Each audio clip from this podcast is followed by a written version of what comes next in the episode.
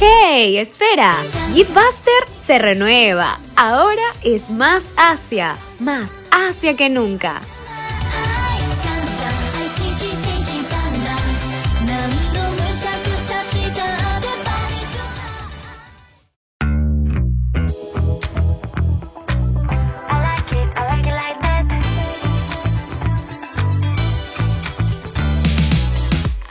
¿Qué tal chicos? Bienvenidos a un nuevo episodio aquí en Geekbuster, tu rincón asiático favorito. Y sí, volví, señores, señores, aquí estoy. Yo sé que había estado un poco desaparecida, pero ya estoy de vuelta para pasar un momento súper chévere con todos ustedes. Así que no se me muevan, quédense ahí nomás, que ya ahorita comenzamos y vamos a traer un montón de info, un montón de contenido así súper emocionante y bueno, tal vez un poco random, que de ley les va a gustar.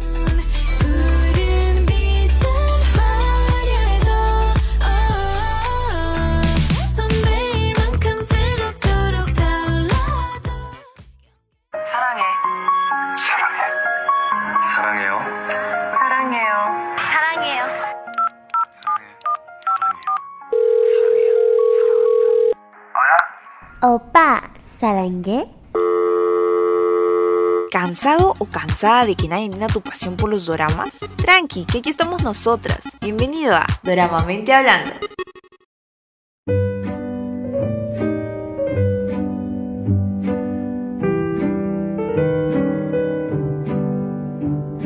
Y aquí estamos en una de sus secciones favoritas de todo Geekbusters, donde ustedes, amantes de los dramas coreanos, son nuestro motor y motivo de seguir investigando para informarlos y traerles lo más top de sus dramas favoritos. Claro que sí, de ella. Y hoy de verdad la serie, que es por cierto, Wu, una abogada extraordinaria, fue, creo, y va a ser la serie más vista por todos y mi favorita, o sea, de este año, porque si no te has enterado de ella es porque vives bajo una piedra, has estado por las redes, así has tenido que ver mínimo un clip. Y verdad que está súper bonita, súper bien hecha. O sea, la trama desde el inicio te engancha. Te recontra engancha. Es que de verdad es bien, bien bonita. Y mira, sabemos que estamos llegando como que un poco tarde. Un poquito nomás. Un poquito nomás, porque mira, terminó el 18 de agosto en emitirse, o sea, más de un mes. Pero esto no es motivo para dejar de hablar de esta serie que nos hizo amar a una de las mejores protagonistas, con su increíble amor hacia las ballenas y su icónica frase al momento de presentarse.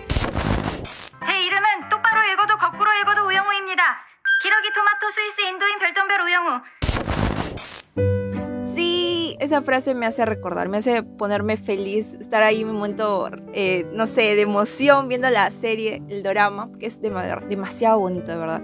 Y bueno, ese último dato de la seño que ama a las ballenas, de o sea, de la protagonista, es un poco random, pero es cierto. Y esto va ligado también a otro dato que es de la, de la serie, que es donde se desarrolla la trama más que todo, ¿no? Es la firma de abogados donde trabaja Wu, que es la protagonista, obviamente, como ya le dije, que se llama Han Bada. Han Bada, o sea, es un juego de dos palabras que tiene a su significado un océano, ¿no? Y ahorita ya van a entender por qué. O sea, muy aparte de que está ligado con las ballenas, tiene más, más simbolismo, digamos, en toda la historia. Y para que no se me pierdan, ahí va una pequeña sinopsis para los que no lo han visto, que dudo, pero igual va.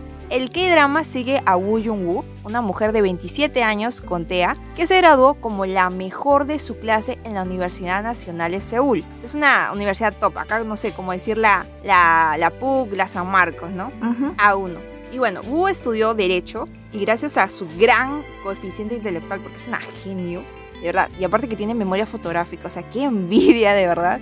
Ella es súper perfeccionista con todo lo hace, o sea, todo lo hace perfecto, ¿ya? Y gracias a ello es que logra ingresar este trabajo en Jambada, ¿no? Uno de los despachos más prestigiosos del país. Y bueno, como ya les expliqué el nombre, hay como una cierta relación ahí con la trama. Claro, pero seño, tranqui, porque TEA, tal vez algunas personas no han escuchado ese término, sí. pero tranqui porque aquí les vamos a explicar que TEA son las siglas de trastorno del espectro autista que básicamente es la temática central de este drama, ya que la mayoría de sucesos que se presentan tienen cierto desarrollo porque siempre se pone en juicio las capacidades de la propia abogada mm. al momento de tomar los casos que se le asignan. Sí, de verdad que sí, eso es una constante de ella como lo mencionas, porque siempre dudaban de lo que hacía la chica, en verdad hasta sus colegas, ¿ya? Y eso que ya luego, bueno, como que cambian, hacen un montón de cosas y se vuelven como una familia así súper rara, pero muy bonita. Sí. Y lo chévere también creo es porque vas aprendiendo un poco de lo que significa este trastorno, ¿no? Todo lo que abarca. Por ejemplo, en los casos eh, también hay personas con otros niveles de, de TEA, porque usualmente tienen, tienen esa creencia de que las personas que tienen este trastorno son así como súper dotados, unos genios, pero en realidad eso es una excepción a la regla, o sea, nuestra protagonista es una excepción. Y lo que me gusta bastante es porque le hacen hincapié a ello, no es como que lo idealizan, ¿no? No están mal informando al respecto. Sí, mira, ese es uno de los puntos que me gusta de esta serie, la manera que desarrollan cada uno de los casos que se van presentando. Y mira, lo más curioso es que son casos reales y solo dos de ellos, exactamente el episodio 2 y el 9, son ficticios, pues no. Pero como te digo, aunque sean ficticios, te chocan bastante, las temáticas son bien Sí, sí o no. Y por ejemplo, uno de ellos, que es el del flautista, Ah. donde se nos presenta a un hombre que en un principio parecía, o sea, tener malas intenciones como se presenta, como trata a, a, bueno, a los niños, haciéndole un pequeño spoiler, hasta las cosas que hacía, pues no, te hacía creer que era una persona completamente fuera de sí, una persona loca. Pero realmente llega a cambiarte el pensar cuando se sabe cuál era su motivo, su porqué de hacerlo. Sí, sí, de ella, totalmente. Ya, ya sé de qué personaje me hablas. Y se hacía llamar, o sea, es, es random lo que voy a decir, señores, pero así se hacía llamar en la serie, el líder autoproclamado del movimiento de liberación infantil. Sí, ese episodio, y bueno, creo que todos en la serie eh, son ambiguos en cuanto a la perspectiva que le puedes dar.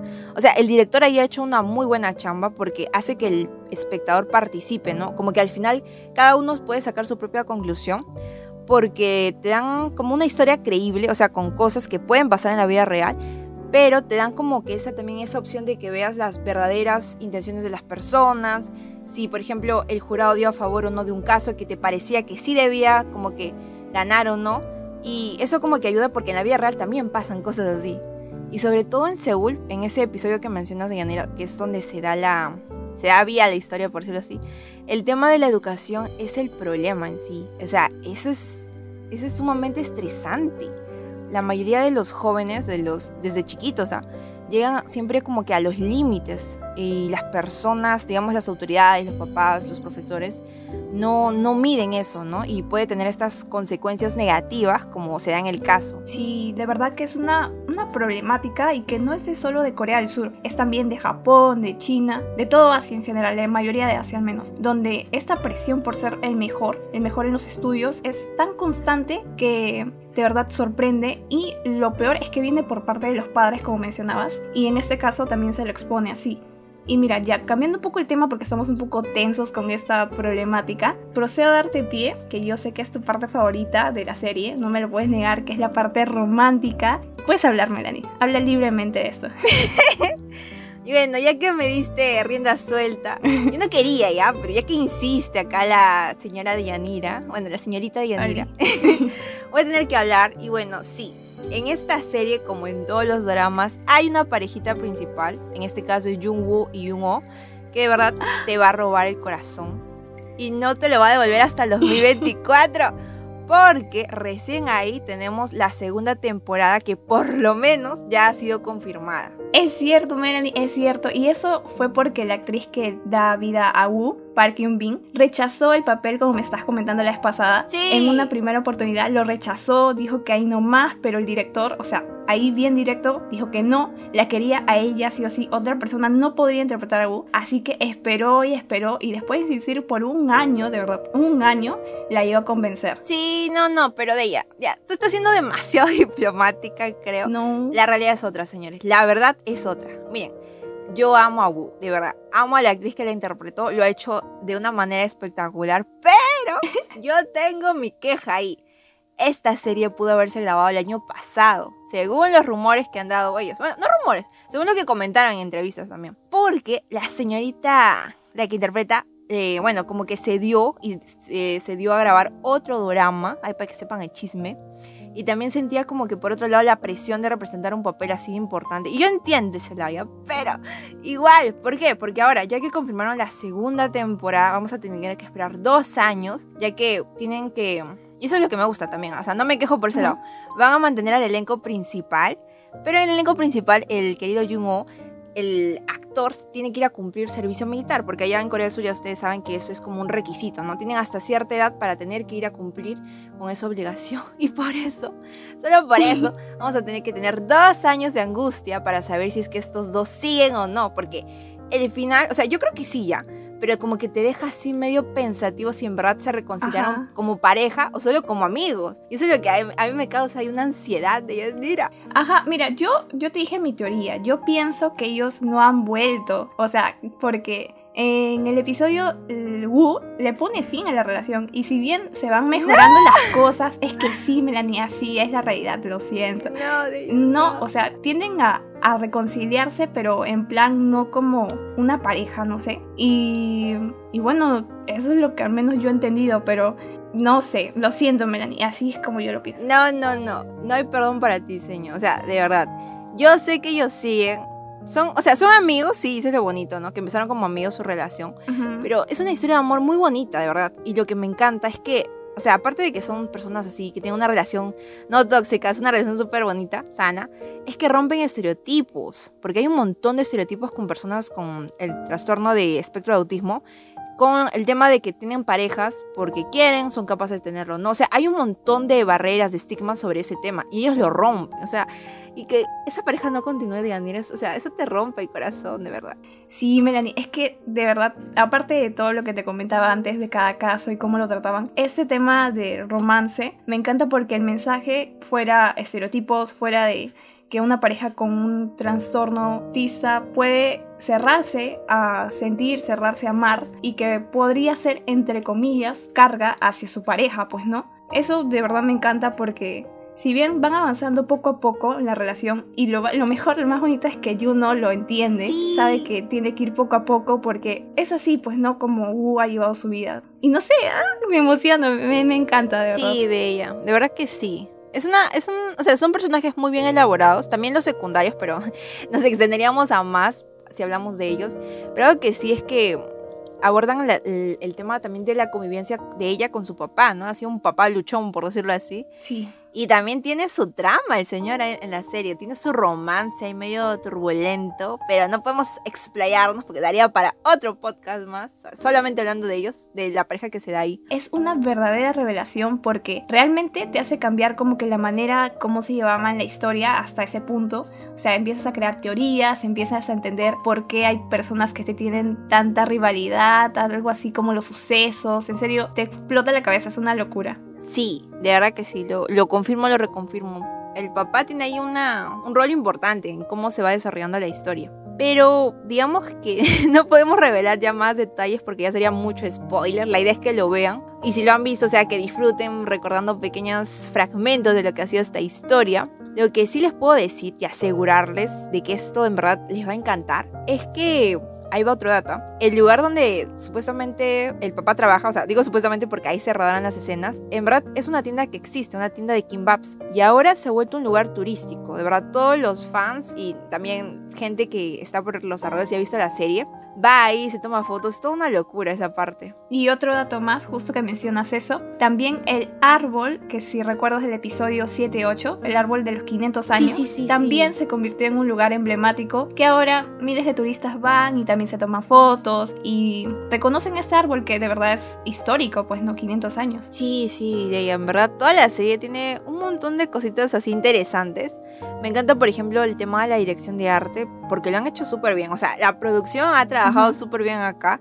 Y mira, cuando, por ejemplo, se veía en la, en la entrada, ¿no? O cuando Wu se levantaba en su cuarto y había así accesorios Sí. eh, propios del- de, la serie, ¿no? Por ejemplo, ella tiene una afición por las ballenas, ya tiene su mensaje ahí. Y había un reloj, a mí me gustaba su reloj que tenía al costado de su cama, eh, con una ballena. Entonces, luego salieron noticias así, post, donde la gente, cuando eso salió a la venta de manera online, volaron, volaron las ventas. O sea, si tú querías ir a comprarlo, ya no había, se había agotado. Y eso en verdad es como que alucinante. O sea, todas las cositas, todos los accesorios que tenía, volaron en internet. Exacto, Melanie. Y como dices del significado, todo está armado con un propósito, todo pensado desde atrás. Cada vez que, por ejemplo, también que encontraba una solución o una manera de ver las cosas con respecto a cada caso que estaba analizando, que estaba llevando, salían como mm, diversas tomas de ballenas, delfines, orcas. O sea, como que se profundizaba, entrábamos a la mente de Wu y esas tomas de verdad preciosas en Full HD, no sé dónde la sacaba, eh, también tenían un significado. Y es que, otro dato aquí, las ballenas, estos seres que amaba Wu, simbolizan la capacidad de las personas con trastorno autista para sumergirse profundamente en un tema. Una metáfora que, en mi opinión, de verdad está muy bien utilizada. Sí, esas tomas en verdad son hermosas de ella. Y el significado que tienen aparte le dan un valor agregado a la trama, pues, ¿no? Y como dices, y hemos votado un montón de datos, hay otro más que vale la pena mencionar, y es el hecho de que el personaje de Wu está inspirado en una científica norteamericana llamada Temple Grandin, que es experta en cuidado de animales y también es autista. O sea, ya de ahí podemos ver nosotros que han hecho muy buena su investigación para esta entrega. Podemos ver pinceladas de la gran producción que ha tenido esta, esta serie.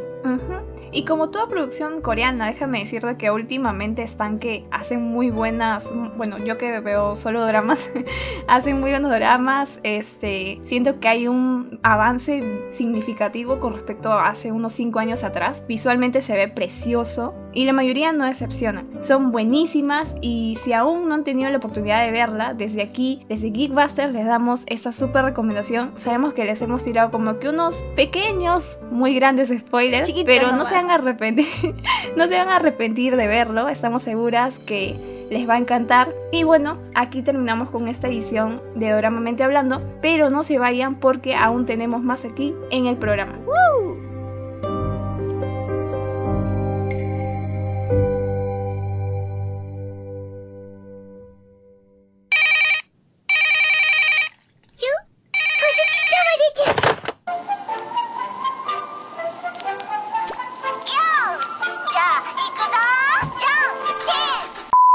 No lo pienses más y ponte cómodo, que ya empieza animando.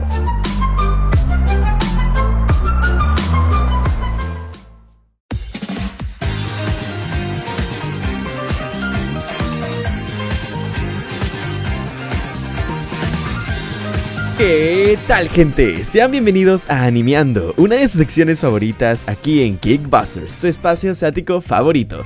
¿Cómo están? ¿Me extrañaron? No se hagan, ¿eh? Yo sé que sí. Y ya saben, yo no vengo solo, vengo acompañado de una persona súper conocida por ustedes. Gracias, mi estimado Jairo, por la presentación. Y pues sí, parecen ya muchas lunas que no salíamos en otro bloque. Pero estamos aquí nuevamente recargados con todos los ánimos porque se viene la nueva temporada de animes otoño 2022. Y con ello, una serie de grandes estrenos. Esperados por muchos fanáticos de anime. Así que pónganse lo más cómodo posible que puedan, que ya comenzamos. Precisamente el día de hoy le, hemos traído a ustedes noticias bien top.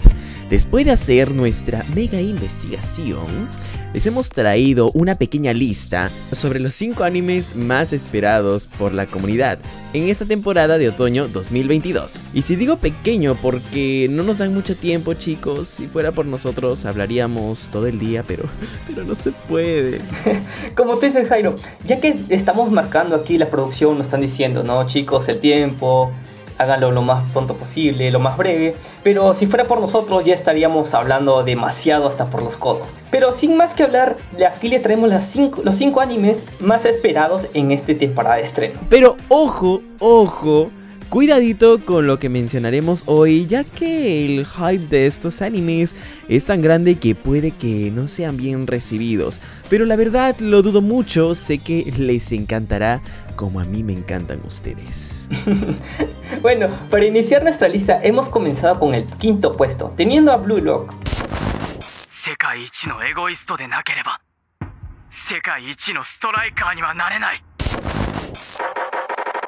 Para todos esos peloteros que les gusta tanto el deporte, incluso yo soy fanático del deporte, pero este anime no es el típico anime de fútbol que juguemos todos en equipo, no, sino es que se centra más en el individualismo. Prácticamente aquí los jugadores tienen que formarse por su propia cuenta, ya que se forma un proyecto para que todos los jugadores que están iniciándose en este deporte en Japón logren ser los más top a nivel mundial y con ello Japón puede ser uno de los mejores equipos a nivel mundial. Pues esto, ¿no? De, del fútbol, bien chido, todos hemos jugado fútbol Y bueno, yo ya te comento, he sido pésimo en el fútbol, pero, pero de que está bueno el anime, está bueno. Así que recomendadísimo, más que todo a esas, a esas pelotas, casi digo, a esas personas que han jugado fútbol. Que han jugado fútbol. Bueno, creo que todos, hasta, hasta tu abuelita ha jugado fútbol, así que bueno. Pero agárrense, gente. Para todos los fans de las comedias romanticonas, tenemos como cuarto lugar, aquí se hace presente Usagi-chan wa Asabi-chan. Ojito.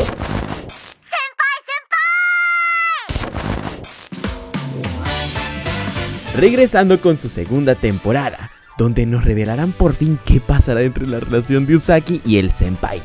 Usaki y el senpai se conocieron desde la secundaria, ella es muy hiperactiva y fastidiosa, uy, cómo te encantaría tener esa amiga, ¿no? no, ni fregando. Eso vuelve loco al senpai, que al principio le incomoda. Pero las cosas fueron cambiando al punto de no querer perderla, ay Dios mío, y estar cerca de ella. Además que pasan a otra etapa de enamoramiento entre ellos. Claro que ambos no se dan ni cuenta o se hacen los locos. Este, no sé César si te ha pasado este algo parecido. no, de momento no, pero ya te pones a imaginar, ¿no? De que una persona te esté molestando constantemente y tú no lo tomes como algo bueno. Pero poco a poco vas desarrollando algún tipo de sentimiento hacia esa persona. Es algo como que le da una serie de emociones diversas, ¿no? A tu vida. Y será cosa de esperar, ¿no? Lo que pasa en esta relación tanto de Usaki con el Senpai. Yo sí lo he visto la primera temporada y estoy fascinado por la segunda porque me he leído el manga y se vienen, chicos, ciertas partes picantes porque es un anime muy aparte de romance. Contiene un toque de chi, pero no le quita ahí la historia, la esencia de la historia. Y comentando con el tercer lugar tenemos a Urusei Yatsura.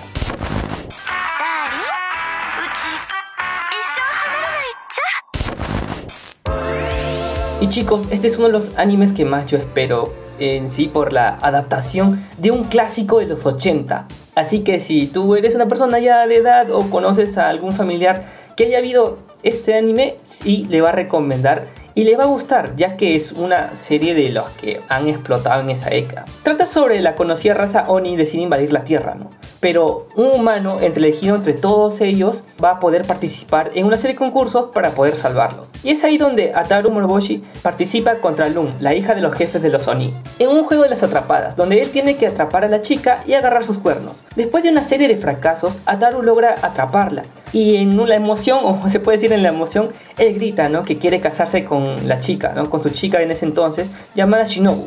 Pero Lun malinterpreta todo esto y piensa que la confesión es hacia ella. Y entonces el chico le quiere aclarar de ciertas formas, pero ella no, se enterca demasiado tanto que terminan viviendo en su propia casa. Creo que ese es el anime de, uff, el mayor sueño de cualquier persona. Digo que cualquier persona porque puede ser de chico o chica, ¿no? Que tengan ese sueño, ¿no? De poder defender a su planeta en distintos tipos de concursos y, ¿por qué no? Enamorarse en el camino. El amor está en todas partes, chicos. Y César, te digo... está en el aire. yo, yo sé que aquí a la comunidad de anime le gustan los animes involucrados con espíritus. ¿A, ti te gusta? Eh, a mí sí me fascina este tipo de animes, ¿no? Es, por decir, uno de los animes muy distintos que yo he visto es Shaman King, ¿no? Que trata sobre este tipo de espíritus, todo ello. Pero en el puesto top de acá del segundo lugar, ¿qué anime nos traes tú, Jairo? Pues déjame decirte, muchas gracias, joven César, que aquí en el segundo lugar tenemos a Bleach.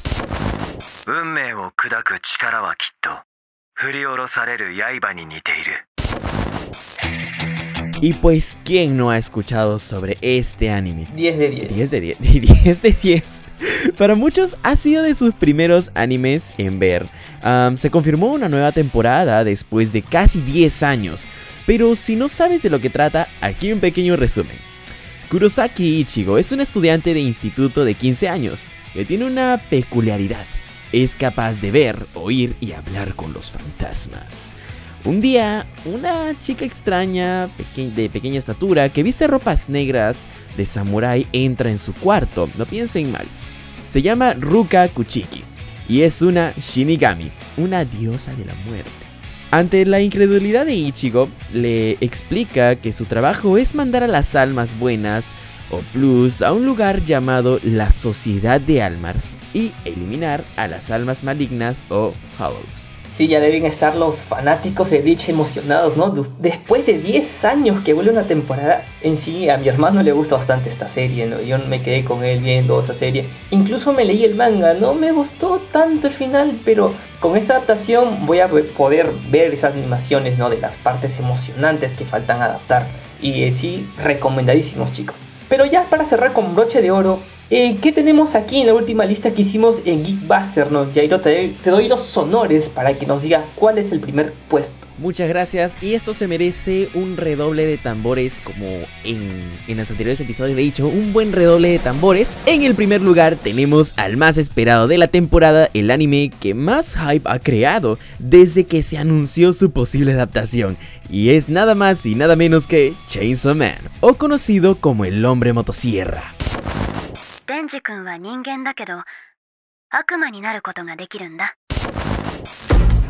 Este anime, uff, sí que va a romper en vistas. La historia se desarrolla en un mundo donde los demonios nacen de los miedos humanos. Los demonios suelen ser peligrosos y malévolos. Su poder es proporcional a la fuerza con que se incita su miedo correspondiente en la conciencia humana colectiva. Sin embargo, los humanos pueden firmar contratos con ellos para usar sus poderes. Y dime César, ¿qué piensas ante todo esto? ¿Qué piensas sobre Chainsaw Man? ¿Qué piensas sobre su contenido? Por favor, dime algo. Uf, quiero escuchar tu punto. Pues sí, sinceramente yo lo estaba esperando porque es uno de los mangas que me he leído que, uff, no es tan bueno el dibujo, pero la historia es esencia pura, como diría el tablos de Dragon Ball F. Pero sin dejar ese chiste ya quemado, eh, la historia es buenísima. La adaptación que va a tener es brutal. Si, tú ves el tráiler te vas a quedar fascinado. Y no solo con eso, ¿no? por la trama que tiene, ya que como continuando con lo que dices, las personas se especializan en cazar a, este, estos demonios, eh, continuando con una serie de organización para proteger a las personas. Es ahí donde entra este protagonista de nuestra serie, llamado Denji, el cual vive en las calles, ¿no? junto a un demonio como mascota, llamada Pochita, el que parece un perro con una nariz de motosierra. Traten de sobrevivir el día al día como puedan. Pero uno de esos días Denji es atrapado y golpeado hasta casi morir. Y Pochita para evitar eso, como su mejor amigo, se sacrifica. Pero ¿de qué forma te pondrás a pensar? Pues Pochita se vuelve el corazón de Denji, convirtiéndole una especie de híbrido entre humano y demonio, lográndose convertir en el hombre motosierra. Y si tú ves el diseño es brutal porque le salen motosierras de la cabeza, de los brazos hasta de las piernas donde te puedes imaginar le puede salir una motosierra y es demasiado. Creo que si es tu amigo y vives en una cabaña, ¿no? Este, te vendría bien ese amigo. Porque, no sé, para hacer tu fueguito, este, ahí saca, saca motosierra. Ya no estás picando leña. no, no, ahorita me tiran hate, ahorita me tiran hate. No, gente, bromita, bromita. Van a no, pero, este, ¿tú crees, César, que a la gentita aquí le haya gustado la lista? Sinceramente. Eh, la verdad, dudo mucho que nos tiren el hate a nosotros, ¿no? Porque en sí son animes bien esperados. Pero si no está alguno de tu lista, nos puedes hacer saber por nuestras redes sociales, que estaremos al tanto de ello. Pero queremos mencionar algunos más en un próximo capítulo, quizás, o en las próximas ediciones de Animiando. ¿Tú qué dices, Jairo? Y es cierto, la verdad que sí. Así que, este, no sé, gentita, coméntenos en las redes, como aquí el gran César acaba de decir, qué les pareció nuestra pequeña lista, entre comillas. Este, nos dicen quizá cuál es su anime esperado, su anime favorito, de qué les gustaría que hablemos en el próximo episodio, si les gusta el ramen o qué sé yo, si han tomado agüita. Como tú dices Jairo, hacemos nuestro trabajo con mucho gusto, ¿no? Para traerlo lo mejor, ya que en sí nos dedicamos a investigar y temas que a la gente le puede gustar y sobre todo es que nos gusta a nosotros hablar. Pero como dice la música, todo tiene un final, nada es para siempre y a nosotros nos tocó terminar con esta sección de Animeando. Un gustazo en informarnos y nos vemos en un próximo edición.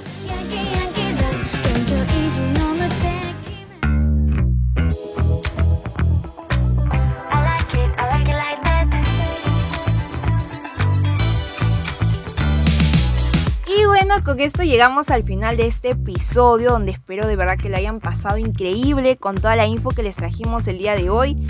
No olviden sintonizarnos también por la app de Radio UPN y recordarles, aprovecho acá nomás también la oportunidad de que también nos pueden escuchar en Spotify y Anchor. Dicho eso, Nos despedimos y los espero ver en el próximo programa. ¡Chao!